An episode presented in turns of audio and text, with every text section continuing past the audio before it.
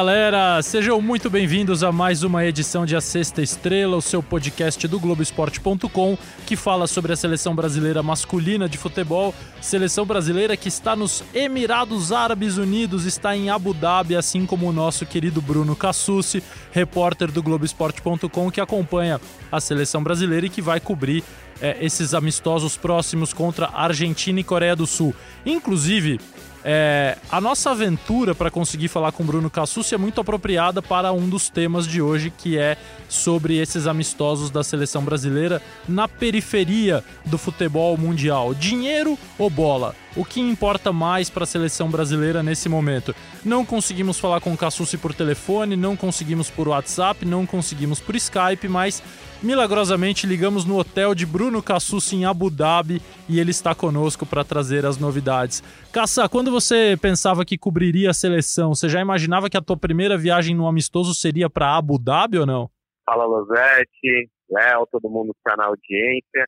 É uma satisfação participar com vocês e não imaginava não, cara. Nem imaginava também que seria essa saga para a gente conseguir falar por telefone. É, não só com vocês, mas aí um bastidor também para falar com a minha família. Outro dia eu precisei fazer uma entrevista com o Danilo, lateral direito, também foi muito difícil. É, eu não sabia, imagino que a maioria das pessoas que, que, estão ouvindo a gente também não saiba.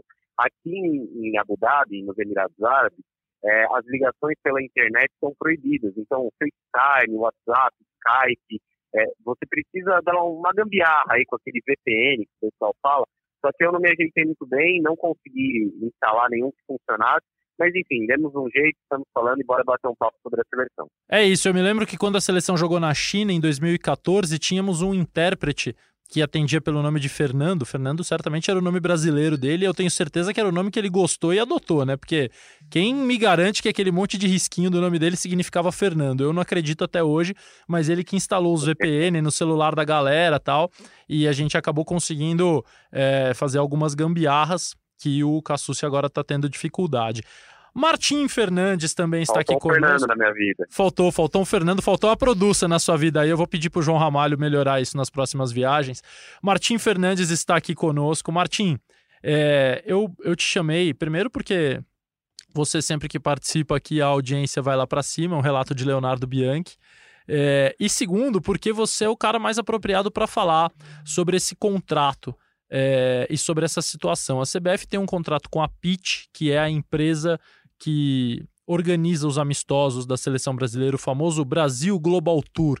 É, e ultimamente isso vem tendo problemas até por declarações públicas do Tite demonstrando insatisfação com os lugares dos jogos, com os gramados, com os estádios. É, esse contrato passou a valer em outubro de 2012 e tem validade, foi renovado recentemente em 2018, vai até 2022. Martim, é, fala um pouquinho para a gente sobre é, esse acordo, sobre esse contrato e sobre países que você também visitou cobrindo a seleção brasileira pela Folha, pelo Estadão, aqui na Globo, enfim. Fala Luzete, fala galera ouvindo Sexta Estrela. Um abraço Cassucci, que está quase do outro lado do mundo. A minha estreia como setorista um da seleção. Martim, não sabia que estava na mesa hoje. Aqui estamos, a minha estreia. É, eu cobri a Copa do Mundo da África do Sul, depois eu virei setorista da seleção brasileira quando eu trabalhava na Folha. E a minha estreia também foi no Oriente Médio, foi um jogo no Catar. E também um Brasil-Argentina. Aquele 1x0 gol do Messi, que o Douglas perdeu a bola. O Mano ficou louco da vida com o Douglas e. O famoso vai pi Douglas esse... do Mano na televisão. Exatamente. E esse, esse jogo de 2010 é... já era um daqueles amistosos, né? Que, que a gente aqui no Brasil não gosta, que é longe, que atrapalha o Campeonato Brasileiro, atrapalha os times brasileiros naquela quase 10 anos atrás, naquela situação não era diferente. O Mano convocou jogadores que jogam no Brasil, os times reclamaram, tal. A mesma situação que a gente vê hoje, a gente já via quase 10 anos atrás.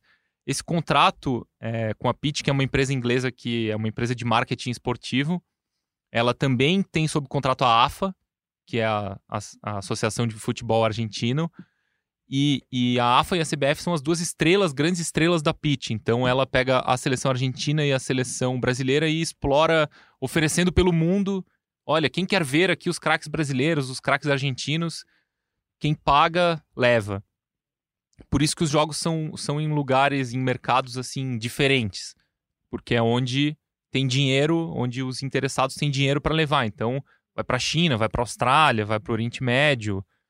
É, esse tipo de coisa. Por isso que não se joga aqui no Brasil, não se joga na Argentina, porque aqui não há tanto dinheiro para contratar os craques brasileiros e os craques argentinos.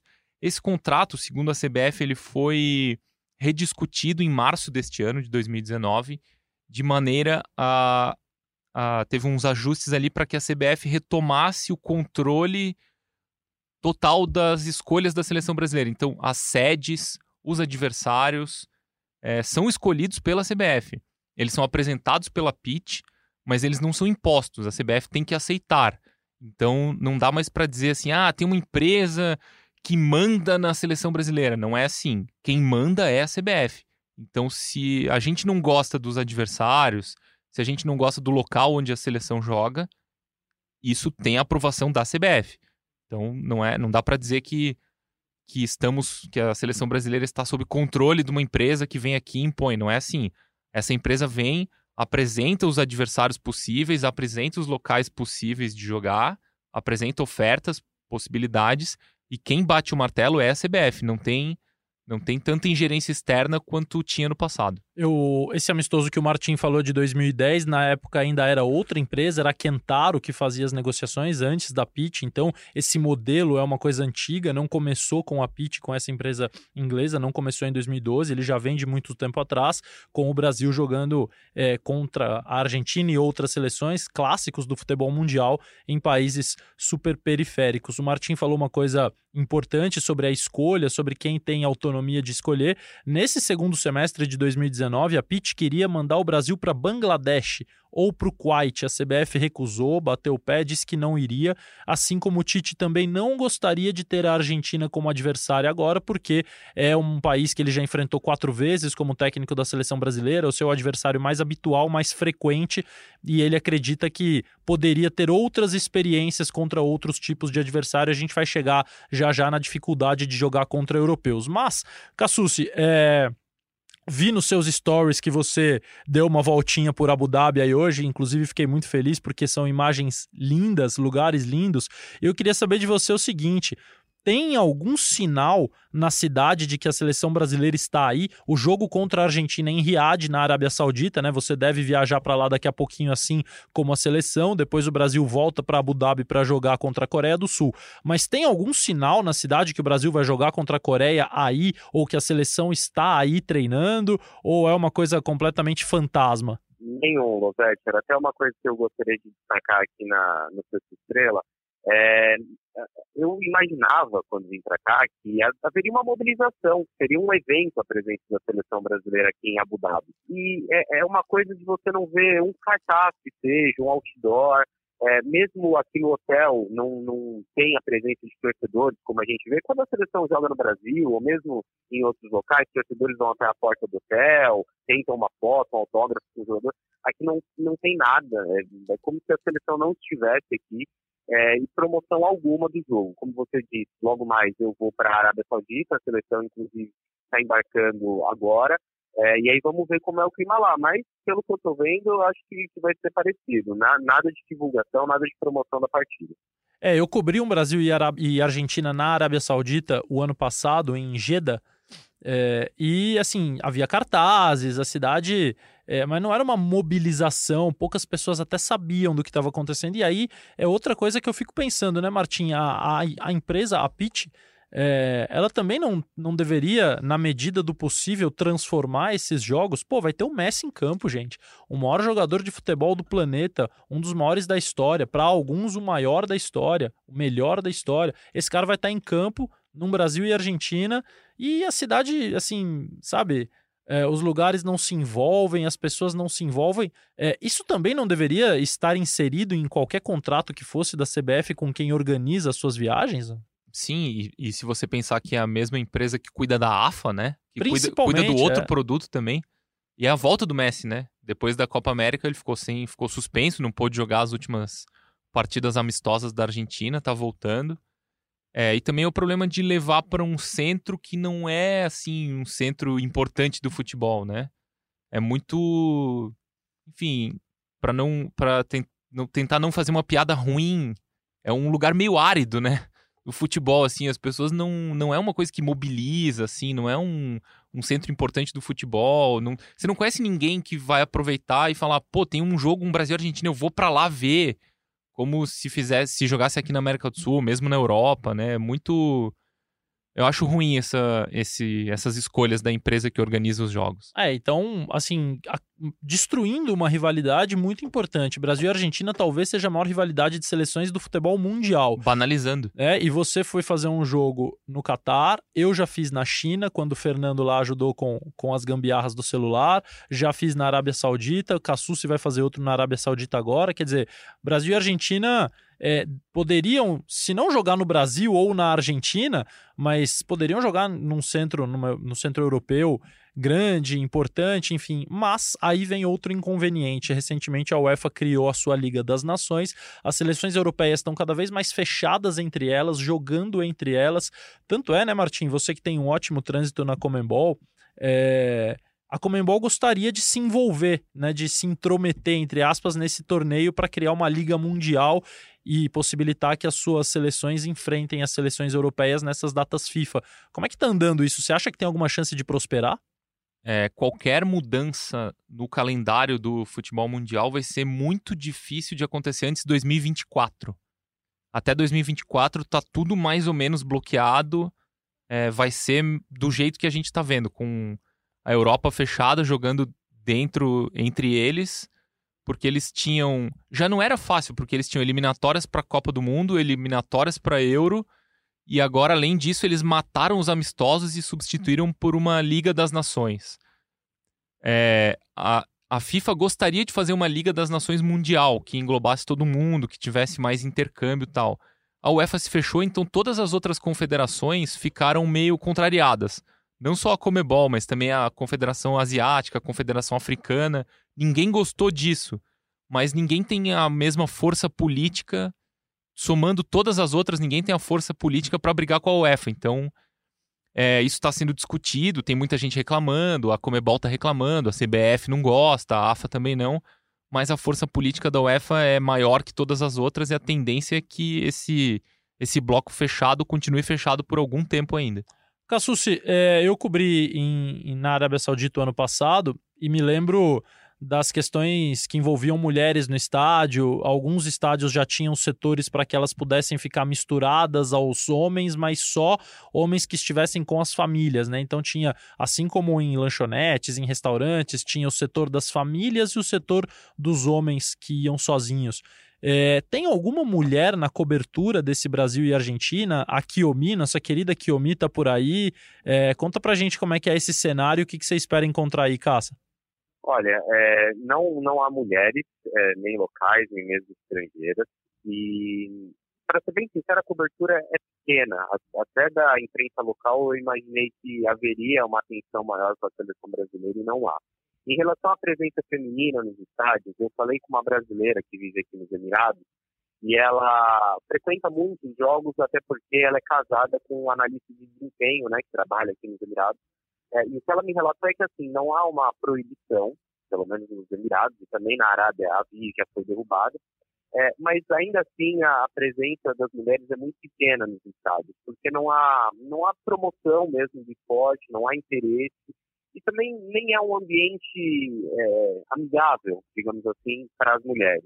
Ela até comentou que muitas vezes quando ela vai no, nos estádios, ela chegou até reparar que é a única e que muitas vezes há olhares até estranhos, estranhamento, assim, né? O que, que essa pessoa está fazendo aqui? É, vamos ver como vai ser na Arábia, depois eu posso até relatar aí para vocês, mas a expectativa é que de público feminino baixo na verdade, de público no total baixo, né? A gente estava comentando sobre, sobre isso, sobre a baixa promoção, divulgação do, do evento. É, a última janela de amistosos da seleção já teve pouco público, né? Em Singapura, a seleção jogou contra Senegal e Nigéria e a gente viu muitos espaços vazios na, na arquibancada também um ponto negativo a gente vê a seleção jogando para tão pouca gente, né? É, agora, no ano passado, o amistoso foi em Jeddah, é uma cidade mais um pouco mais aberta do que Riad, mais alegre. É, e assim, tinha um público muito grande no estádio, muito artificial, mas uma festa legal, assim, porque é, nitidamente era uma coisa montada, mas com fumaça, com bandeira, com corneta, com instrumentos. Então, assim, metade azul, metade amarela. Pelo menos é óbvio que, que não é igual você ver um jogo da torcida brasileira e da torcida argentina, mas era um elemento curioso e o estádio estava cheio. E a Kiyomi, a quem eu me referi agora há pouco, é a Kiyomi Fujiwara, uma japonesa que cobre a seleção brasileira há muito tempo para veículos japoneses, para uma TV do Japão. Você certamente já ouviu a vozinha dela nas coletivas. Titi! Aquela mesmo que fala assim, né? E ela, e ela o ano passado teve um problema. Ela quando entrou na, na tribuna de, de, de acompanhar o jogo, de cobertura do jogo no estádio em Jeddah, não queriam deixar ela entrar. E, e, nós tivemos que intervir e, e dizer que ela estava trabalhando, que ela estava credenciada, enfim, aí depois tudo se resolveu. Mas foi assim, ela foi a primeira a mulher a cobrir sozinha um jogo de seleção naquele estádio e, e, a gente fez até uma matéria sobre isso, enfim, foi uma coisa bem constrangedora no momento é, e houve alguns outros momentos ali, como uma mulher ter sido sorteada no intervalo do jogo, ganhou um carro, apareceu ela chorando com, com o véu no rosto, assim, só dava para ver os olhos descobertos. E aí vamos entrar numa questão que eu queria comentar contigo, Martim. A Alemanha disse que a sua seleção não joga mais em países é, onde mulheres não podem ir aos estádios, enfim, onde há qualquer tipo de discriminação. É, o Qatar é a sede da Copa de 2022. Você cobriu o jogo no Qatar, eu nunca fui ao Qatar. Como era lá e como a Alemanha vai fazer para se livrar desse. É, é, uma ótima iniciativa dizer que a seleção não joga mais em países discriminatórios, mas pode criar uma saia justa em 22, não? Pode, pode criar uma saia justa. Eu imagino que até lá tudo vai se resolver. É, não imagino que essa essa decisão da Alemanha seja tão a ferro e fogo assim a ponto de colocar sob risco a participação na Copa do Mundo. No Catar eu lembro que tinha mulheres no estádio, mas também elas estavam vestidas, né, cobertas. É... Não, não lembro assim de ter muita mulher no estádio, era minoria, claro, sempre devidamente acompanhada por seus maridos, tal. Era também era uma atmosfera um pouco artificial, porque na época o Qatar estava tentando se viabilizar, viabilizar sua candidatura à sede da Copa. Então aquele jogo era um, uma grande peça de propaganda para dizer para o mundo, olha, nós somos capazes de receber a Copa, tal. Então eu não sei dizer como é lá no dia a dia, como é fora de um evento tão tão é, preparado para ser uma peça de propaganda. Então não sei dizer como é mas eu imagino que até, até a Copa vai ser tudo mais flexibilizado, né? Geralmente acontece isso nos países que recebem a Copa do Mundo, né? Coisas que não funcionam normalmente nesses países, durante a Copa funcionam tal. Sim. A gente viu na Rússia, na África do Sul, aqui no Brasil também. Ah. É, na Rússia, por exemplo, não podia beber na rua. Isso durou um dia, né? É, no dia 2 da Copa do Mundo, hora. já tava todo mundo bebendo na rua. Então, é assim, verdade. É. Na Copa do Mundo, todo mundo dá um, dá um jeito de a coisa funcionar meio sozinha, assim, meio solta. É, até porque a FIFA tem um contrato com o país e ela certamente não vai assinar nada que possa é, impedi-la de qualquer coisa, ou seus patrocinadores, enfim, constranger de alguma maneira. Eu fiz um levantamento bem rápido. A seleção brasileira jogou em 19 países diferentes, amistosos, né? Não, não tô falando do jogo de campeonato, amistosos organizados pela empresa, pela PIT, desde que o contrato passou a valer. A França, atual campeã mundial, para a gente ter um parâmetro de comparação, jogou em 14 países diferentes nesse período, amistosos. Não é tanta diferença assim, mas tem uma diferença brutal. O Brasil jogou nos cinco continentes desde 2012. A França só saiu da Europa uma vez para vir jogar na América do Sul. Ela fez um amistoso no Uruguai e outro aqui no Brasil, inclusive contra a seleção brasileira, na véspera da Copa das Confederações, junho de 2013. Porto o... Alegre, né? Exatamente, Arena do Grêmio, 3 a 0 para o Brasil, gols de Lucas, Oscar e Hernanes. É, o Brasil jogou. Ô, Fala, posso, Caça. Posso entrar na conversa aí, só um pitaco? Deve. É, e isso não é só uma questão de, olha, tá, a seleção está longe da torcida, a seleção está jogando em centros menores. Isso afeta também a preparação, né? Porque os jogadores têm que viajar por mais tempo e, e, assim o Tite também tem menos tempo para trabalhar com eles. No, no, primeiro, na primeira atividade que a seleção fez aqui em Abu Dhabi, apenas quatro jogadores trabalharam com bola. Foi uma situação até constrangedora. De um lado, o, uma parte da comissão comandava um trabalho com os zagueiros, é, com dois zagueiros, e do outro lado trabalhavam Coutinho e Rodrigo. É, os, os, zagueiros eram, se não me engano, Militão e Marquinhos. É, é muito complicado, né? Não é só uma questão de a imagem da seleção afastar a seleção, é também tempo, né? As datas FIFA já são tão pequenas, o, o Tite já não tem muita oportunidade de trabalhar com jogadores e quando tem, ainda é, enfrenta esse inconveniente. Pois é, Cássia, eu ia, eu ia te chamar justamente para falar sobre isso, eu ia ler aqui a lista dos países. O Brasil jogou nos Estados Unidos, na Inglaterra, na Suíça, no Brasil, na Coreia do Sul, China, Canadá, África do Sul, Singapura, Turquia, Áustria, França, Austrália, Rússia, Alemanha, Arábia Saudita, Portugal, República Tcheca e vai jogar agora nos Emirados Árabes Unidos, será o 19 país, ou seja, jogou na América do Sul, jogou na América do Norte, jogou na Europa, na Ásia, na Oceania e na África. A França, seus 14 países desde 2012. Itália, a própria França, Uruguai e Brasil na América do Sul, Bélgica, Sérvia, Armênia, Albânia, Portugal, Dinamarca, Inglaterra, Holanda, Alemanha e Rússia.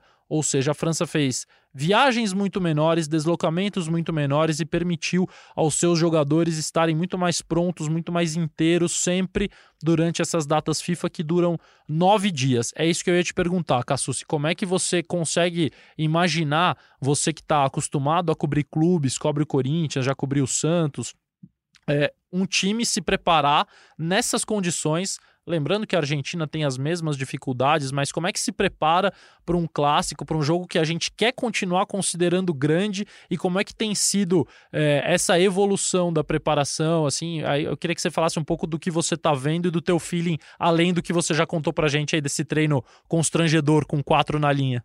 É uma preparação corrida, como eu falei, é, com pouco tempo, né? O Tite tenta potencializar ao máximo o período que ele tem junto com os jogadores. Então, além do trabalho em campo, é, ele, o Cláudio Xavier, os outros auxiliares, tentam conversar com os jogadores, aproveitar o tempo na concentração para mostrar vídeos, é, para fazer trabalhos além é, do, do, campo, né? É, e também sentir um pouco, é, conversar, observar como se portam os novatos. É, nessa convocação são cinco jogadores que estreiam, que nunca haviam sido chamados para a seleção, então, todo momento, toda oportunidade, a comissão tenta, tenta fazer observações, fazer análise, mas realmente é, é corrido. É, a seleção fez o primeiro treino, como eu falei, com apenas quatro jogadores em campo, eram nove, mas cinco estavam desgastados por conta da rodada do fim de semana. Isso na segunda-feira. Na terça-feira já foi um, elenco, um, treino com um elenco completo. E nessa quarta-feira, enquanto é, quando a gente grava o podcast, mais cedo a seleção fez um treino novamente com todo mundo, o Tite realizou um trabalho tático, mas dessa vez a gente não teve acesso, o Tite pediu um pouquinho de privacidade, a gente só viu os primeiros 15 minutos que foi o aquecimento.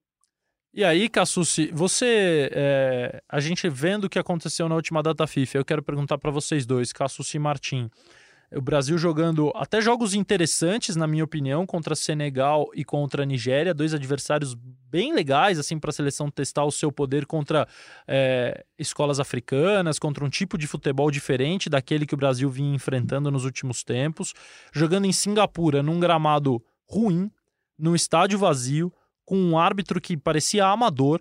É... Então, assim, como é que você é, estimula, como é que você coloca jogadores que jogam sempre no primeiro nível mundial, no Barcelona, no Real Madrid, no Manchester City, no Liverpool, no Paris Saint-Germain, na Juventus, como é que você pega esses caras e convence eles a jogar um amistoso nessas condições, da mesma forma, com o mesmo estímulo? Quer dizer, a minha visão é, a seleção brasileira teve o seu nível rebaixado nos últimos tempos, não é o seu nível de desempenho, é o seu nível de importância, de relevância, porque tudo a gente tem que relativizar. Quando joga bem, relativiza, quando joga mal, relativiza. Tem o gramado, tem o árbitro, tem o adversário, tem o cansaço.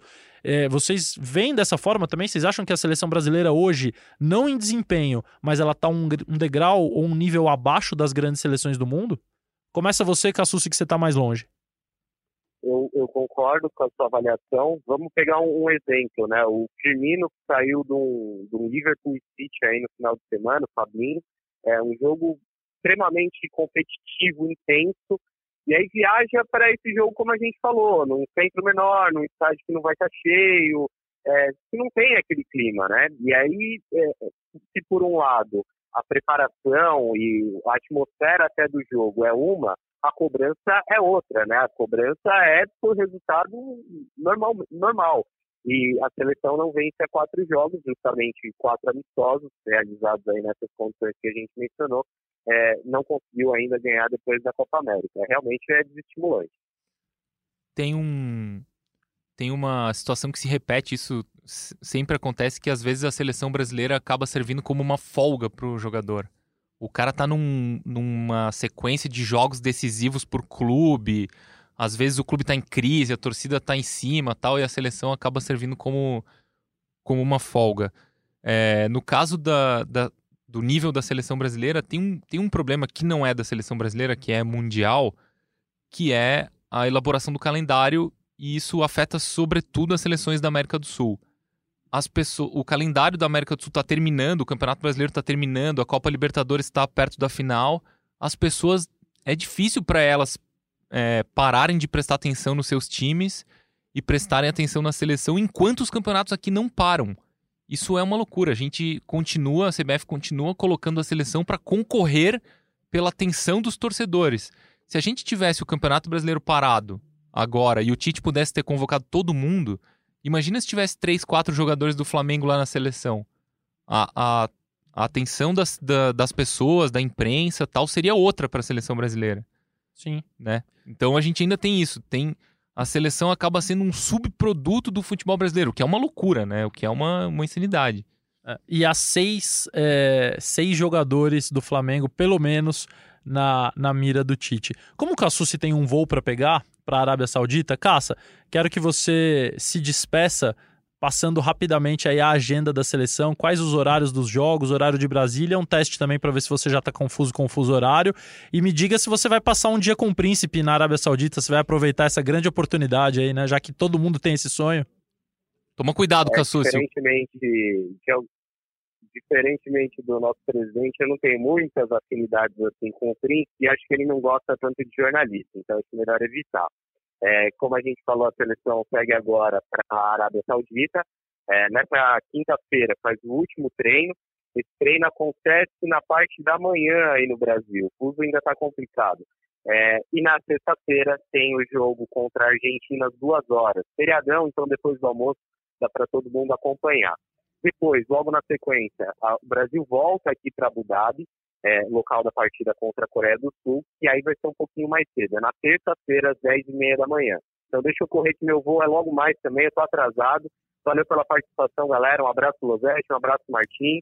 A gente se vê muito em breve. Boa viagem, manda um beijo para todo mundo aí, menos pro príncipe. Caça, a gente se fala. Tamo junto, um abraço. Bom, Cassucci nos deixou, mas ficamos aqui eu e Martim Fernandes para falar justamente um pouquinho de bola. Brasil e Argentina, Marte. É, são os dois últimos amistosos do ano. Depois o Brasil só volta a jogar pelas eliminatórias. E você tocou num ponto importante antes de eu mandar o nosso baixinho para a Arábia. É, se o Tite pudesse convocar ou ter convocado todo mundo, só no Flamengo eles observam Rodrigo Caio, Felipe Luiz, Gerson, Everton Ribeiro, Bruno Henrique e Gabriel.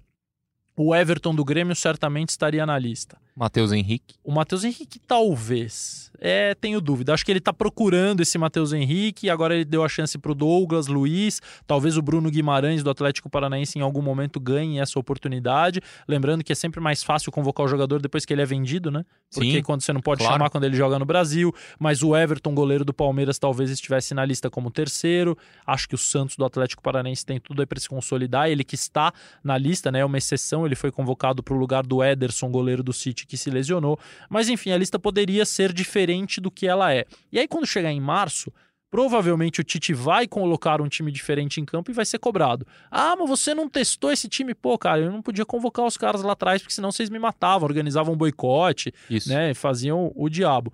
É, como que você vê esses. Esse, e não, lembrando também que não tem mais uma vez o Neymar, machucado, não foi convocado. É, qual é o tamanho do, do teste. Teste não, porque o Tite não gosta de teste, eu também acho que é meio estranho. Mas qual é o tamanho das respostas que o Tite pode ter desses dois amistosos, levando tudo isso em conta, pensando na eliminatória que começa em março?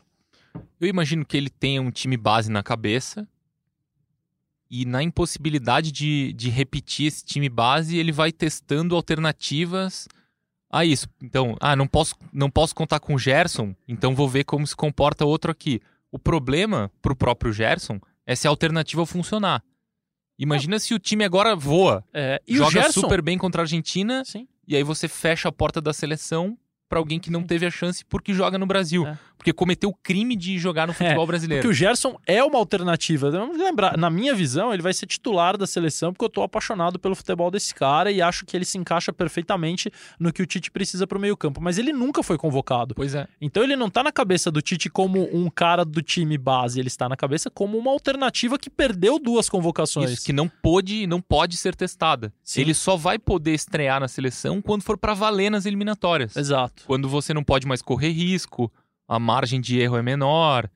É natural que o time, que o Tite não queira fazer experiências quando está em jogo uma vaga na Copa do Mundo, né? Claro, claro, claro. Experiência vai ser nesses, vão ser nesses dois jogos e aí tem uma informação contra a Coreia do Sul. O Tite vai fazer mais mudanças e vai ter mais novidades no time do que ele costuma ter, do que ele costuma fazer nesses amistosos. Sempre nessa janela, a seleção brasileira enfrenta duas equipes, uma mais forte, uma menos forte. A Argentina, claro, é a mais forte, é o clássico, e aí o Tite vai colocar o que ele entende ser o de melhor, que ele tem de melhor nesse grupo de 23 convocados. Contra a Coreia do Sul, provavelmente alguns jogadores diferentes, jovens, serão titulares, outros entrarão mais cedo do que na janela de amistosos anterior, quando a própria comissão técnica avalia ter cometido um equívoco de dar menos tempo, de dar pouco tempo para jogadores que estavam chegando. É, tem vários casos ali, Gabigol, Matheus Henrique, enfim, mas jogadores que não são habituais precisariam ter mais tempo e não tiveram. Esse equívoco vai ser corrigido dessa vez. O Brasil vai ter é, alguns jogadores diferentes contra a Coreia. E aí eu te confesso uma coisa, Martim. Não sei se você tá nessa mesma vibe que eu, mas eu tô louco para ver o Rodrigo, o nosso querido Raio, Rodrigo, é, como titular da seleção contra a Coreia do Sul. Porque Primeiro que eu acho que você não, não existe um regulamento para se escalar jogador. Ah, o cara que chegou agora não pode ser titular. É normalmente é assim que o Tite trabalha, mas é uma situação eu acho que um pouco especial. Ele não tem vários jogadores que atuam pelos lados. Né? O Neymar não está convocado. Não tem os dois Everton- titulares. o Everton não está convocado, o David Neres foi cortado, o Vinícius Júnior não atingiu o nível que se imaginava no Real Madrid para ter uma, uma convocação frequente, para ser sempre lembrado pela seleção. Então tem uma lacuna ali. Para o time titular, tudo bem, mas eu acho que o Rodrigo pode muito bem ser um titular junto com é, Firmino, junto com Coutinho, junto com caras que possam potencializá-lo é, nesse jogo contra a Coreia do Sul. Você também está nessa vontade de ver o Rodrigo jogar? Pode muito. No primeiro jogo vai ser quem? Gabriel Jesus, Firmino e Richarlison? Eu Os acho- três da frente? Eu acho que ele vai de William, viu? William. É, eu acho. Eu, eu acho que é William ou Richarlison é a minha é a minha dúvida. O resto do time acho que não terá surpresas, né? Alisson, Danilo, Marquinhos, Thiago Silva e Alexandro, Casemiro, Arthur, Coutinho, Gabriel Jesus, Firmino e William ou Richarlison ali onde em tese seria o Neymar. É, mas contra a Coreia eu tô aí na campanha joga Rodrigo. Sim, tem que jogar. Por mim, jogava já no primeiro jogo. Ainda mais com a Titular? titular. Ainda mais com a dose de confiança que ele deve estar depois de ter feito três gols na Liga dos Campeões pelo Real Madrid. Segundo jogador mais jovem da história da Liga dos Campeões a fazer três gols. Só o Raul fez três gols mais jovem do que ele. Então imagina como deve estar a confiança do Rodrigo, né? E ele pode jogar nas três posições da frente. É, imagino que, que ele trate a seleção brasileira como uma coisa quase natural. O Rodrigo, desde que tem seis anos, ele joga contra gente mais velha. Com seis anos, ele jogava contra os garotos de 10. Então, agora que ele tem 18, para ele não vai ser. Não acho que vai ser nenhum choque chegar na seleção brasileira. Então, acho que o Tite poderia. Deve colocar ele contra a Coreia do Sul, mas se colocasse contra a Argentina também não veria problema nenhum. Boa, boa. Não tinha, não tinha co- considerado a hipótese do Rodrigo ser titular contra a Argentina. Mas Acho que o Tite também não cogita. Eu é que tô aqui de colocando fato. o, É, o eu- cavalo na frente da carroça. conhecendo o seu Adenor como conhecemos, eu também acho que ele não cogita. Mas, enfim, tomara que ele tenha algumas oportunidades, porque é um jogador diferente. E acho que a seleção, até por esse combo por, por, esse, por esse boicote, por esse combo de desinteresse que ela acaba se enfiando, jogando longe, jogando muitas vezes contra adversários pouco interessantes ou repetitivos, jogando com restrições, sem poder convocar jogadores. Então, quando você tem alguma coisa que possa despertar o interesse de todo mundo, ainda é importante ter o interesse público, né? A torcida não pode ser assim tão relegada à, à, à coadjuvância da história. Acho que o Rodrigo o Rodrigo pode colaborar muito. É, Martim, antes de encerramento, considerações finais, por favor, sobre a seleção brasileira, sobre contrato, sobre o que você quiser falar, enfim, tema livre. Ah, eu gostaria que a CBF cuidasse melhor do produto seleção brasileira, assim como gostaria que cuidasse melhor do produto Campeonato Brasileiro. Ainda a gente vai ver no ano que vem os dois produtos concorrendo, o Campeonato Brasileiro concorrendo com a seleção brasileira. Eu acho especialmente ruim isso, e é uma coisa que a gente fala pouco, nós da imprensa falamos pouco. Vocês da imprensa. Que, é, que é o ponto de vista do jogador. Eu acho uma sacanagem com o Gerson, com o Matheus Henrique, com o Bruno Guimarães, eles não poderem estar na seleção brasileira. É, se você pensar que se eles estivessem no Shakhtar Donetsk ou no Dinamo de Kiev ou no Shandong Luneng, no Shandong Luneng eles estariam na seleção. Ou seja, o cara não consegue ao mesmo tempo ser ídolo de um time brasileiro e ser ídolo da seleção brasileira. Eu acho isso muito, muito danoso para a carreira dos jogadores. E a gente briga tanto aqui para que os clubes retenham talentos, não vendam os caras tão cedo, para que eles fiquem aqui perto da torcida, criem laços é, criem a sensação de proximidade com o torcedor, para o torcedor também se reaproximar da seleção. Esses jogadores poderiam servir como elo de reaproximação entre o torcedor brasileiro e a seleção. O torcedor do Grêmio acharia legal se o Matheus Henrique estivesse na seleção sem desfalcar o Grêmio, assim como o torcedor do Flamengo gostaria que os jogadores fossem convocados, desde que eles não desfalcassem o Flamengo. Infelizmente, isso não é, não é possível ainda em 2019, não vai ser possível em 2020. Isso eu, eu gostaria muito que, que as pessoas que tomam decisões no futebol brasileiro pensassem nisso. Vira e mexe, eu vejo uns abelhudos falando que a seleção pouco importa, é, o mais importante são os clubes. Primeiro que ninguém tem capacidade de saber isso. E segundo que o jogador, amigo, ele é louco para ir para a seleção. Louco, ele fica chateado quando ele não vai. Então não vem com esse papo de que o que mais importa, o que mais interessa pensar, o jogador é o protagonista do negócio. Ninguém pode querer roubar dele esse poder de decidir se ele quer ir, se ele não quer, se ele gosta, se interessa para ele. E o jogador adora ir para a seleção. Então, é, tomara que um dia, não vou nem falar em breve, tomara que um dia a CBF permita realmente que os seus dois produtos possam coabitar sem se prejudicar. E eu vou te falar, hein, Martinho, eu acho que a seleção ainda é mais bem cuidada do que o Campeonato Brasileiro, apesar de tudo isso que a gente vê, o, o Brasileirão Brasileirão sofre, hein, amigo? Brasileirão sofre. Por causa do calendário, agora a gente tá vendo o jogo quarto e domingo, quarto e domingo, ninguém consegue treinar, se preparar direito, os ah, gramados muito tudo. ruins, a gente viu São Januário outro dia. Vem de mando de campo. É, ainda, é. ainda temos muito que melhorar aqui no, no Campeonato Brasileiro e, e muitas coisas que não são só culpa da CBF também. Sim, precisamos sim, clubes, né, dividir essa dividir essa conta aí para não ser, não ser injusto só com a CBF. Exatamente. Torçamos e cobramos, é, repetindo o que disse Bruno Cassus, se a seleção brasileira entra em campo sexta-feira. Que dia é sexta, Léo? Me ajuda. 15? 15. 15, feriado. Léo, já que você não sabia que dia é, que feriado é? Vamos ver. Ah, Léo. Dia da República, cara, proclamação da República. Nosso Leonardo Bianchi, nosso anjo da guarda aqui, tá com fome, não almoçou, não consegue saber nem que feriado é dia 15. O Brasil entra em campo na sua proclamação da República às 14 horas, horário de Brasília. Depois, terça-feira, 10 e meia da manhã. Terça-feira, dia 19, 10 e meia da manhã, também horário de Brasília, contra a Coreia do Sul.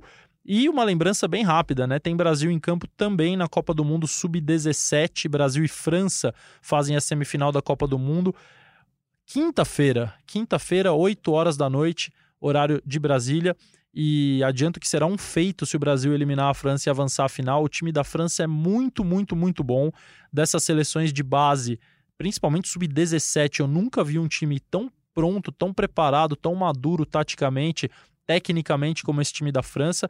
Lembrando que o Brasil não disputaria a Copa do Mundo, só está disputando porque o Brasil herdou o torneio como sede, o torneio seria disputado no Peru.